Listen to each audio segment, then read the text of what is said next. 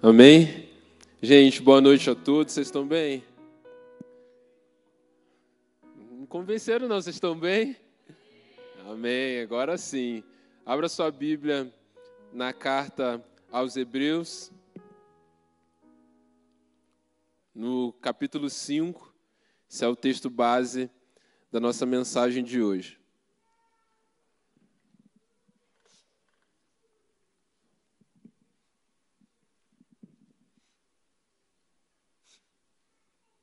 Estou usando a versão NVT, tá?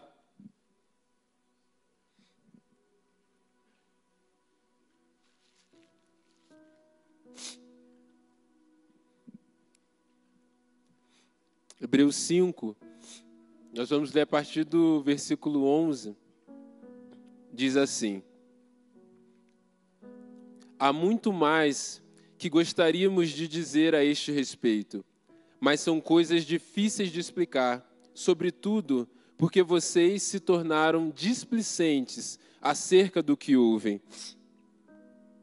A esta altura já deveriam ensinar outras pessoas, e no entanto precisam que alguém lhes ensine novamente os conceitos mais básicos da palavra de Deus. Ainda precisam de leite e não podem ingerir alimento sólido. Quem se alimenta de leite ainda é criança não sabe o que é justo.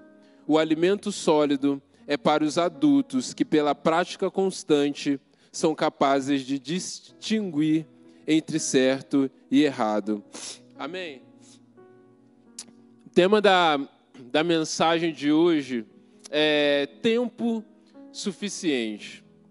E eu escolhi esse, esse tema, dar esse nome a essa mensagem, porque nós frequentemente é, justificamos algumas coisas que nós é, sabemos que deveríamos estar vivendo, mas não estamos ainda. E, e muito do que a gente usa para justificar tem a ver com o tempo.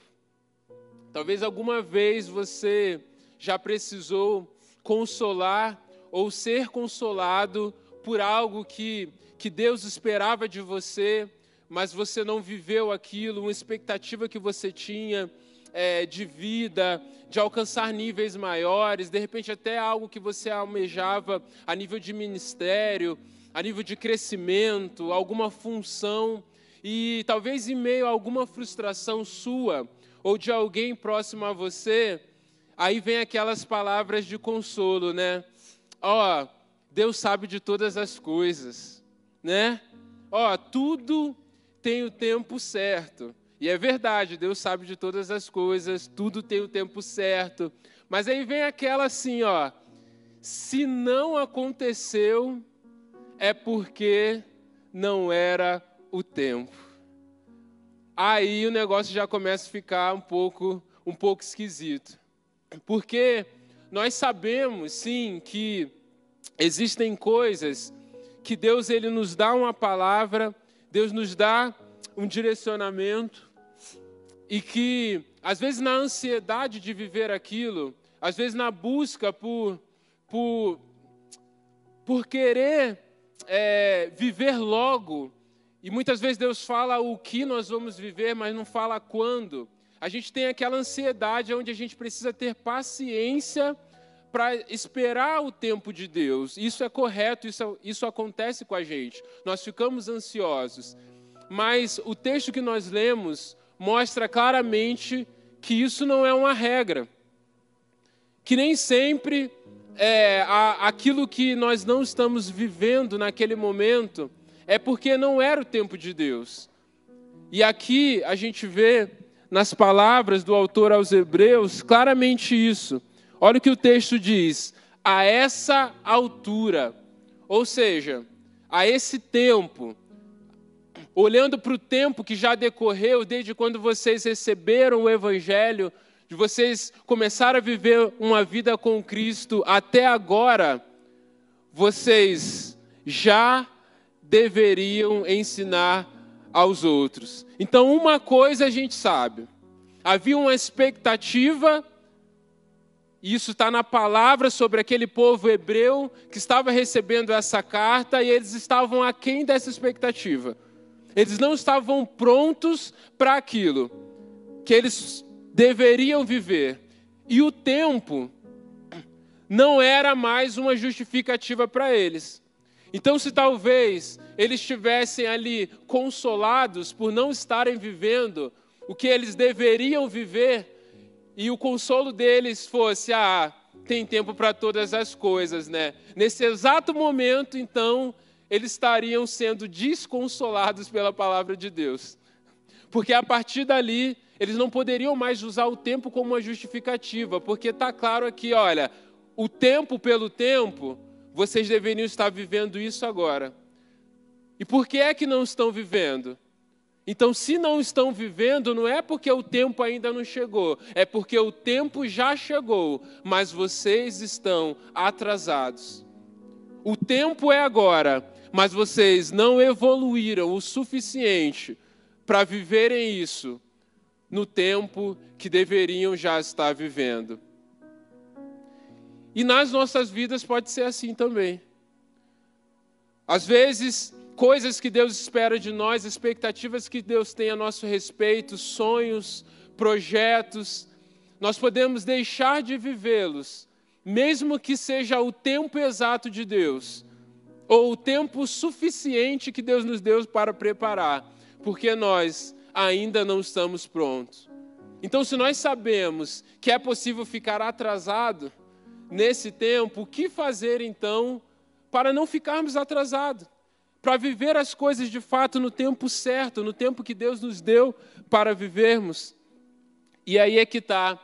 O que eu aprendo com esse texto aqui é que nós precisamos corresponder com urgência. Olha só o que diz no versículo 11: Porque vocês se tornaram displicentes acerca do que houve. Então a questão não é que eles não foram direcionados, a questão não é que eles não foram instruídos, a questão não é que faltava uma orientação para eles crescerem e evoluírem. A questão é que eles foram desatentos, eles foram negligentes, eles não deram uma resposta para aquilo que eles receberam. Em outra versão, vai dizer que eles foram tardios em ouvir. Ou seja, eles demoraram para tomar uma atitude, para começar, depois de terem recebido a palavra, depois de terem recebido o Evangelho. Então, o tempo não era desculpa, a falta de direção também não era a desculpa, porque eles tinham, tinham tudo o que precisavam para crescer na vida dele, deles com Deus, para se tornarem adultos na fé, mas eles não deram uma resposta. E a gente amadurece, a gente cresce quando nós correspondemos, quando damos uma resposta com urgência diante daquilo que Deus está nos ensinando. Só que urgência não quer dizer que é pressa. Às vezes a gente acha que é ser apressado que é urgência. Porque às vezes, dependendo do contexto, a gente pode até usar essas duas palavras como sinônimo. Mas a pressa tem mais a ver com você fazer algo rápido, sem se importar muito com a qualidade que você está fazendo. Aí que vem aquela frase: a pressa é inimiga da perfeição. Mas a urgência que eu estou falando aqui tem a ver com você ter excelência na administração do seu tempo. Você saber aquilo que você precisa priorizar por motivos legítimos. Então, se a gente for pensar na nossa vida com Deus, nesses, nessa aplicação desses princípios básicos, por exemplo, a oração. Eu não preciso orar com pressa, eu tenho que ter um tempo de qualidade com Deus, mas eu preciso ter urgência em desenvolver uma vida de oração. Amém? Ou seja, eu preciso dar prioridade para isso. Eu não posso perder tempo, é urgente que eu viva isso, que eu desenvolva uma vida de relacionamento com Deus. Então Deus espera isso de nós. E quando a gente não vive isso, a gente vai postergando coisas que a gente já poderia estar vivendo. Então, ah, isso Deus está me falando agora, mas isso é só depois do, que eu terminar a faculdade. Ah, mas Deus está pedindo isso de mim agora, eu estou sendo confrontado, mas quando eu casar, aí eu vou poder experimentar isso. Ou isso é só quando, sei lá, quando estiver perto de Jesus voltar. Não! Tudo aquilo que Deus nos instrui, tudo aquilo que Deus nos direciona, todas as palavras que nós recebemos, é para que a gente possa se preparar. É porque dá para a gente fazer algo hoje. É para a gente começar a amadurecer, é para a gente começar a preparar as nossas vidas para aquilo que Deus já disse que nós vamos viver. Então Deus nos dá uma palavra, não é para a gente ficar perdendo tempo, mas é para que a gente espere sim com paciência, mas esperar aquilo que Deus já disse que vamos viver é um tempo de preparo. Não, é um, não pode ser um tempo de negligência. E a outra questão aqui que deve gerar temor em nossos corações e nos trazer também esse senso de urgência é que nós guiamos as nossas vidas a partir da maturidade que temos no presente e não a partir da maturidade que nós poderíamos ter. Qual que é a questão? Essas pessoas, e aí ele vai usar, né, que estavam ainda como bebês, mas que já poderiam ser como adultos. Essas pessoas, elas tomam decisões. Esse povo, esses hebreus, eles guiam a vida deles, eles tomam decisões. Só que, se eles tivessem a maturidade, se eles já tivessem crescendo espiritualmente, eles teriam a capacidade muito melhor de discernir na vida deles entre aquilo que é de Deus e aquilo que é da carne. Aquilo que é bom e aquilo que é ruim, aquilo que é certo e aquilo que é errado. Mas eles não se encontravam com essa maturidade. Então, se eu já tenho o tempo suficiente, se eu já tenho a instrução suficiente de Deus para me tornar alguém maduro, para me tornar alguém que já venceu algumas etapas e já aprendeu a discernir, e eu não correspondi, e eu me encontro imaturo, as minhas decisões que eu tomo na minha vida vão ser aonde? A partir de um lugar de maturidade, ou seja, eu sou menos capaz de ter discernimento para tomar as melhores decisões. Amém? Essas decisões que eu estou tomando, por falta de maturidade, eu vou, no futuro, colher os frutos dessas decisões, ou seja, eu vou precisar assumir as consequências de cada decisão que eu estou tomando. A Bíblia diz em Gálatas 6, 7 e 8: Não se deixe enganar, ninguém pode zombar de Deus. A pessoa sempre colherá o que semear. Quem vive apenas para satisfazer a sua natureza humana, colherá dessa natureza ruína e morte. Mas quem vive para agradar o Espírito, colherá do Espírito a vida eterna.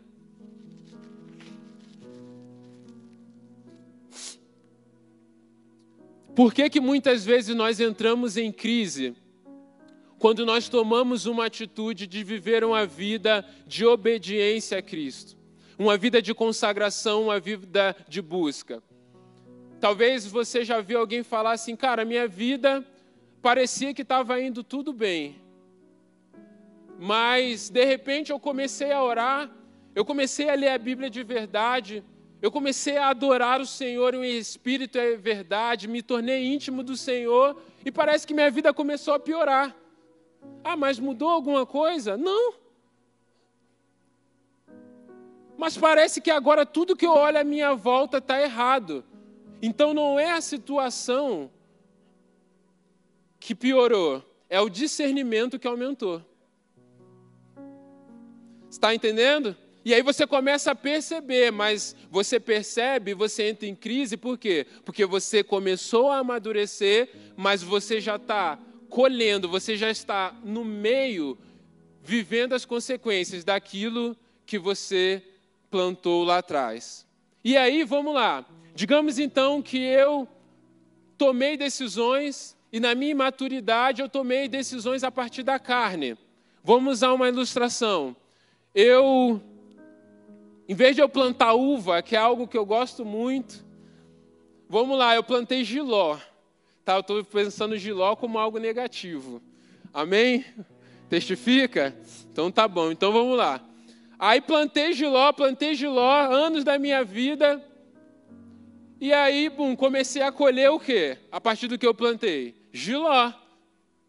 Mas aí, depois de um tempo, eu volto atrás e percebo que aquilo que eu estou colhendo, aquele giló, não é bom. E aí eu chego para o Senhor e falo assim: Senhor, eu não ouvi lá atrás. E eu plantei giló, mas agora eu estou arrependido do giló. E está aqui, ó, um monte de giló na minha vida agora. Olha só a minha volta, só tem giló. Senhor, eu estou arrependido. Eu quero restauração. Será que o Senhor pode transformar esses gilóis em uva? Aí sabe o que Deus vai falar? Deus vai falar assim: olha, você quer comer uvas? Você quer se alimentar de uva? Você quer que a sua volta esteja recheado de uvas? Então toma aqui as sementes de uvas. Porque aquilo que você plantar, é isso que você vai colher. Deus vai estar com você no tempo de Giló, Deus vai. Deus ele vai te ajudar, ele vai estar com você lá, ele não vai te abandonar. Mas ele vai te dar sementes para que você aprenda a semear aquilo que é dele. Pastor, então você está dizendo que Deus ele não pode transformar um giló em uva? Eu não estou dizendo isso. Eu não estou dizendo que Deus, na sua misericórdia, quando nós tomamos decisões fora da vontade dele, porque não nos deixamos crescer e amadurecer, e quando a gente olha para a nossa vida e está toda arrebentada em várias áreas, que Deus ele não pode, na sua misericórdia e graça, nos livrar dessas consequências.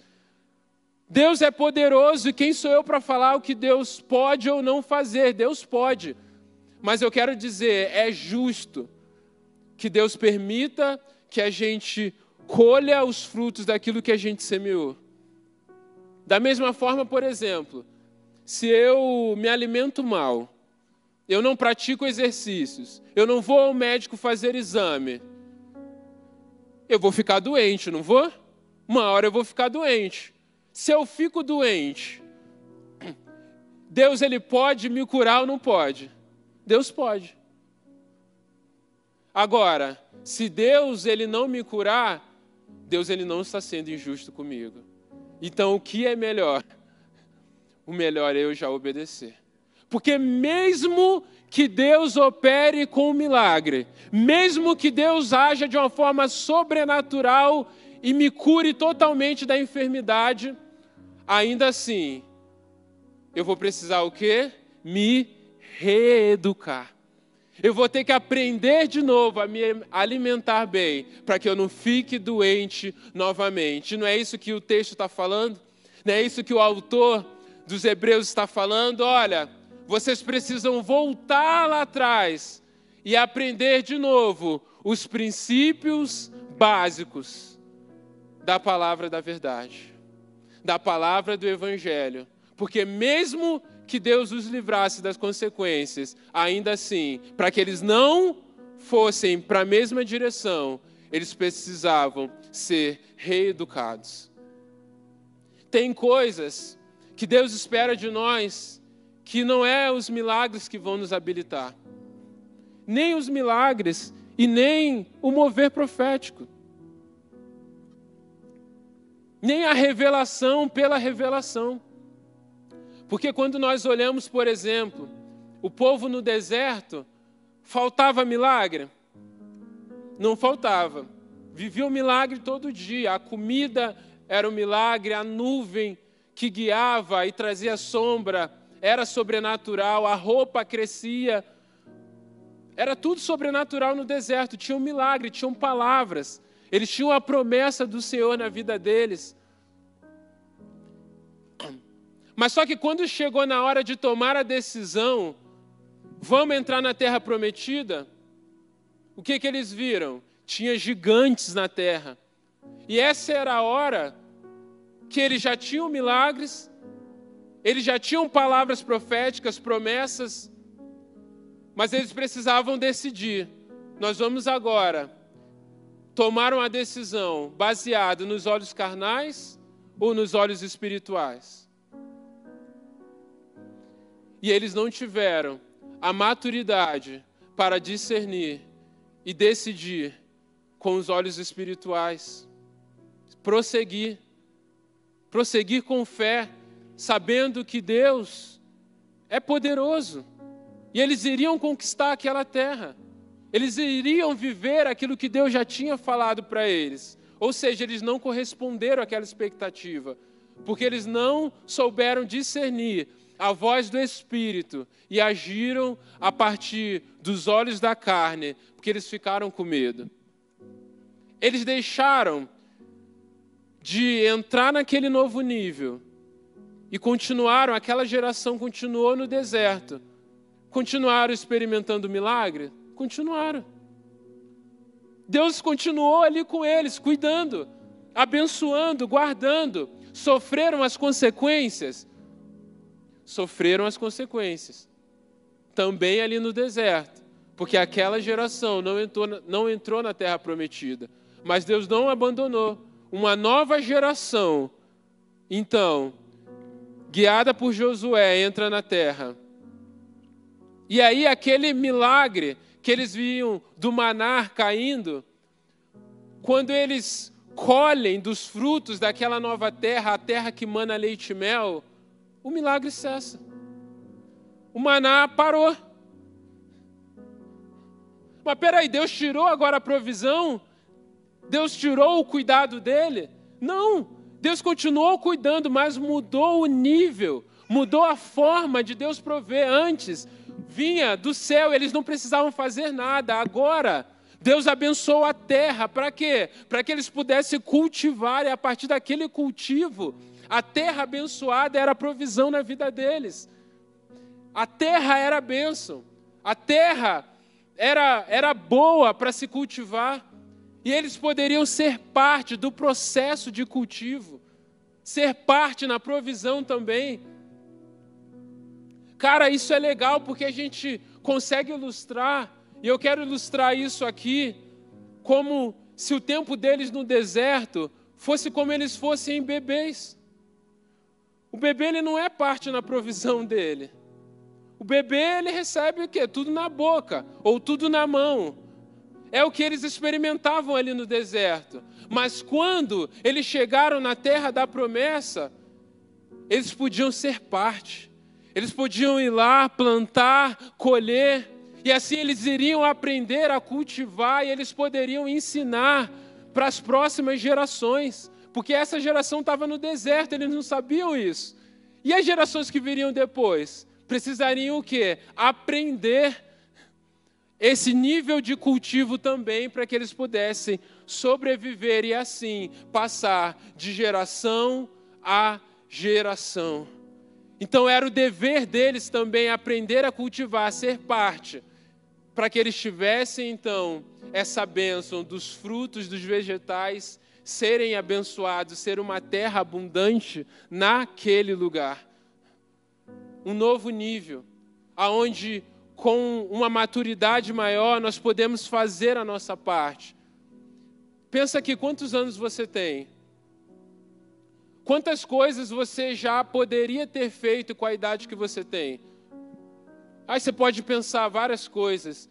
Ter estudado mais, ter viajado mais, ter assistido aquele filme, ter assistido aquela série. Quantas coisas você já poderia ter aproveitado? Por quê? Nos anos que a gente vive aqui na Terra, tem muitas coisas que nós poderíamos fazer, mas a gente não vai fazer tudo, até porque a gente não consegue, ou porque muita coisa não é prioridade. Tem muita coisa que eu poderia fazer, não vou fazer e está tudo bem. Agora, não é isso que o texto está dizendo. O que o texto está dizendo é: a essa altura, vocês já deveriam ensinar outras pessoas. Cara, tem muitas coisas que dá para fazer, mas Deus não vai cobrar isso de nós. Agora, crescer, amadurecer, Deus escolheu expandir o reino dele aqui na terra através de filhos que conhecem, vivem a sua palavra e são aptos a ensinar a outros. Deus escolheu fazer dessa forma, usar os seus filhos, para que façam discípulos, ensinando-lhes a obedecer tudo aquilo que eu tenho ordenado. Cara, isso significa que não é uma sugestão, não é uma opção que Deus está nos dando. O crescer, o amadurecer na fé, não. É uma ordem que ele dá, porque a expansão do reino de Deus, a expansão do evangelho depende disso. Ou seja, nós deveríamos ouvir e corresponder com urgência aquilo que Deus está falando. Nós deveríamos, através da prática constante, aprendermos a viver isso. Nós deveríamos, através do amadurecimento e da prática, termos discernimento daquilo que é certo e do que é errado. Para quê? Para que fôssemos capazes, nesse tempo, de ensinar a outros. E a pergunta que fica é essa: O que é que Deus espera de você a essa altura, que talvez você ainda não correspondeu, que talvez eu ainda não tenha correspondido? O que é que Deus espera de mim que eu seja constante na prática? Que talvez eu ainda não, não tratei com urgência. Quais são as áreas da minha vida que Deus quer que eu cresça, que eu amadureça, que eu tenha discernimento, para que outras pessoas que são novas na fé, que são novas na, na caminhada, possam olhar para mim e aprender comigo. Isso, essa mensagem aqui não é para quem é pastor, para quem é professor de EBD, para quem é professor de faculdade, para quem quer ser doutor, quer fazer mestrado, não. Essa mensagem aqui é para quem é filho de Deus. Então Deus espera de nós que a gente cresça, que a gente corresponda àquilo que Ele tem falado. E não que a gente só simplesmente saiba, poxa, Deus está falando, mas eu não fiz ainda. Ah, eu sei que eu tenho que fazer, mas eu sou muito inconstante. Não, cara. É urgente, é para hoje.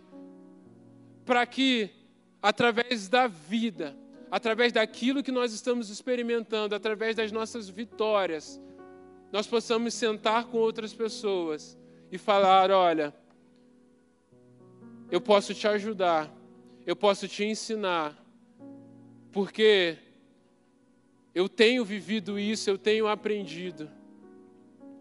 Mesmo que sempre vamos precisar de pessoas que estão à nossa frente para nos instruir e nos ensinar para que possamos ir além e crescer ainda mais.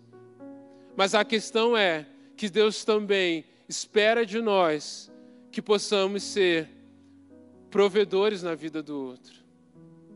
E não aqueles apenas que sempre recebem instrução, recebem ensino, mas nunca têm algo para entregar. Que gostam de se assentar à mesa para receber, mas que nunca têm algo para colocar, para repartir.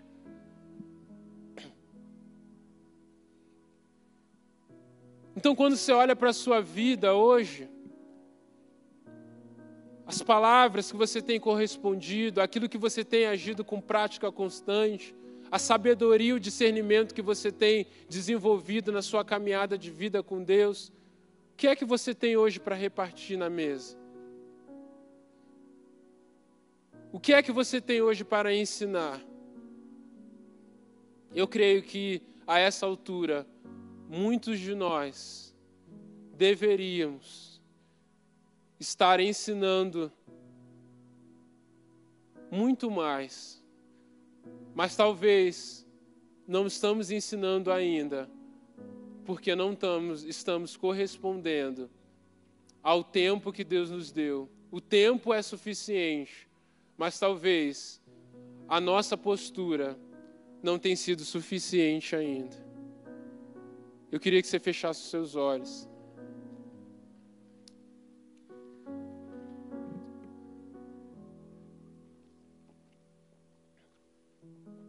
Porque essa palavra ministrou meu coração.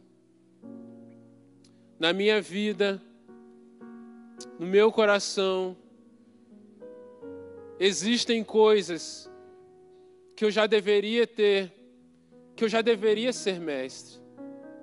Existem áreas que eu negligenciei direcionamentos de Deus, não fui constante.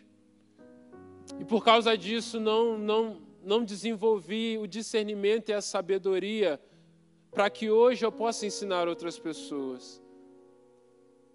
E essa palavra trouxe um temor no meu coração. E eu falei, Senhor, eu não quero mais perder tempo. Eu não quero mais andar atrasado diante daquilo que o Senhor espera de mim. Eu quero me preparar mais, eu quero buscar mais, eu quero fazer para que eu possa também colher os frutos dessa maturidade que o Senhor tem para mim, mas que eu possa também orientar a outros naquilo que é justo, naquilo que é tua vontade. Então, ore aí no seu lugar. Se coloque diante de Deus. Lembre das palavras, dos direcionamentos que você já recebeu, seja em em, em mesas de amizade, discipulado, seja, seja em atendimento, seja em pregações. Quais são as, as palavras que você já recebeu? As instruções. E eu não estou falando aqui de coisas daquilo que você faz, daquilo que é capacidade técnica. Eu estou falando daquilo que é caráter mesmo, daquilo que é fruto do Espírito, daquilo que te torna parecido com Jesus. Deixa o Espírito Santo ministrar o seu coração. E eu queria orar aqui com você. Se você entende que, que essa palavra é para você, se você entende que, que Jesus pode chegar para você aqui nessa noite e falar assim: olha, a essa altura, você já deveria ser mestre, ser exemplo, estar ensinando pessoas, mas você ainda não está pronto e precisa voltar lá atrás e aprender de novo aquilo que era básico, para que você então suba de novo essa escada até que você evolua, esteja pronto. Se você entende isso e você quer tomar uma postura diante do Espírito Santo, queria te convidar a sair do seu lugar e vir aqui na frente, nós vamos orar. Porque eu acredito que Deus ele quer levantar em nosso meio discípulos que são discipuladores. Homens e mulheres do Senhor que que são capazes de ensinar os outros não a teoria, mas ensinar os outros a obedecer. E essa é a chave. Um discípulo ensina a obedecer aquilo que Jesus disse. Porque um dia ele também atendeu a essa voz e obedeceu. Então feche os seus olhos, ainda de olhos fechados.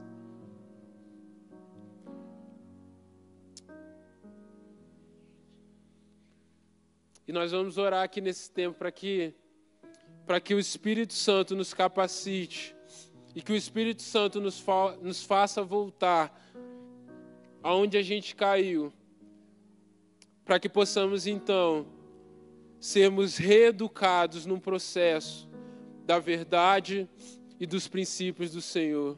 Há mais alguém?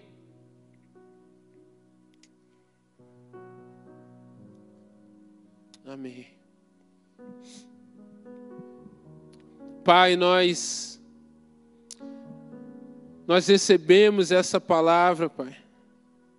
E nós pedimos perdão, Deus, porque Assim como esse povo aqui hebreu, Pai, às vezes a gente quer ter entendimento sobre tantas coisas, Pai, sobre tantas teologias, tantas situações, ó Pai, e que nós damos atenção para essas coisas, nós sabemos que não tem problema nisso, mas nos perdoa porque às vezes a gente está errando no básico, Pai. A gente está errando nos princípios básicos da nossa fé, nos fundamentos básicos. E muitas vezes nós estamos buscando no mover sobrenatural, no mover profético, a ativação, a virada de chave das nossas vidas, dos nossos ministérios, quando na verdade o que a gente precisa é dar resposta para aquilo que o Senhor já disse, o que a gente precisa é ser constante, Pai, para que haja discernimento e as decisões no dia a dia que a gente toma em coisas que parecem simples, ó Pai. Mas através dessa prática, dessa vida, Pai. Essa maturidade que é gerada em nós, ó Pai. É capaz de nos levar àquilo que o Senhor quer que sejamos, ó Pai. E é nesse lugar que nós queremos voltar, ó Pai. Eu sei que cada um aqui, Pai, sabe as áreas que talvez tenha errado, ó Pai. E nós pedimos a tua graça, a tua misericórdia, Espírito Santo. Age no coração de cada um, age do mais profundo agora, no íntimo. Haja trazendo arrependimento, quebrantamento, ó Pai. Para que em nome de Jesus, ó Pai, a gente não perca mais tempo, mas estejamos alinhados com a tua vontade, ó Pai. Que sejamos maduros, ó Pai, por vivermos aquilo que o Senhor nos direcionou, por sermos obedientes a Ti, ó Pai. E que dessa forma possamos ensinar outras pessoas aquilo que é a Tua verdade, aquilo que é a Tua palavra. Nós oramos assim, em nome de Jesus. Amém. Amém. Você pode ficar de pé no seu lugar. Que em nome de Jesus a gente saia daqui sabendo que que não é essa oração, esse momento aqui que nos habilita para esse novo tempo, mas é a disciplina que nós vamos ter a partir daqui. Amém? Só é, fazer uma convocação para vocês, que não é sobre Assembleia mais, acho que já está tá claro, né? Sobre Assembleia amanhã. A partir de semana que vem, nós entramos na última série do ano. Então, sábado que vem, até o último culto do Holy, em 2022, que é dia 10 de dezembro, nós entramos numa série sobre a presença de Deus. E a, eu creio que vai ser a principal pregação sobre isso, vai ser sábado que vem, e eu queria muito que você não faltasse. Você incentivasse a sua célula essa semana, você incentivasse aquelas pessoas que você conhece a estarem presentes, porque o que o entendimento que Deus foi me dando nas últimas semanas, eu estava relutando em trazer isso para o Holy. Eu queria trazer só o ano que vem com mais calma e tudo. Mas é algo, é uma chave tão poderosa que moveu meu coração nas últimas semanas que eu gostaria de ministrar sobre o Holy antes das férias. Porque isso pode determinar muita coisa das suas férias e muito de como vai ser o seu ano que vem. Então eu queria que você orasse por isso. Viesse com o coração sedento sábado que vem, trouxesse alguém para experimentar dessa presença. Não é uma presença que nós teorizamos, é uma presença que nós experimentamos e discernimos. Que nos é derramada e nós entendemos, porque Deus trabalha em todas as dimensões do nosso ser com a Sua presença. E nós vamos iniciar essa série. Eu queria muito que você tivesse aqui. O primeiro é muito importante para você entender toda a continuidade disso. Então, sábado que vem, vejo vocês aqui, 19 horas em ponto, para nós darmos início a essa série nova. Coloque suas mãos assim como no ato de quem recebe. Com o amor de Deus, o nosso Pai, que a graça redentora de Jesus e que a comunhão do Santo Espírito seja sobre você, sua casa e sobre toda a igreja de Jesus espalhada por toda a terra, hoje e até que ele volte. Amém. Amém. Tem alguém que nos visita aqui? Só ergue a mão, por favor. Seja muito bem-vindo, cara. Mais alguém aqui, ó, mais uma visitante desse lado, mais um povo ali atrás. Sejam muito bem-vindos, gente. Olha o seguinte, fica com a mão erguida só mais um pouquinho que a nossa equipe vai até vocês. Vocês vão ganhar um presentinho e com muito carinho da, do Holy para que vocês se sintam em casa, sejam sempre muito bem-vindos no nosso meio. Só abaixa a hora que alguém chegar aí até você. Tá aqui, Esther. Beleza, lá atrás já chegou? Chegou. Muito bem. Que Deus abençoe vocês, gente. Até amanhã de manhã, então, às 10 horas, no culto da manhã. Vão na graça e na paz de Jesus. Aproveitem esse tempo de comunhão. Chama alguém para comer uma pizza, para comer uns sucrilhos com leite morno com você. Sei lá, mas chama para ter um tempo de mesa. Que Deus abençoe cada um de vocês.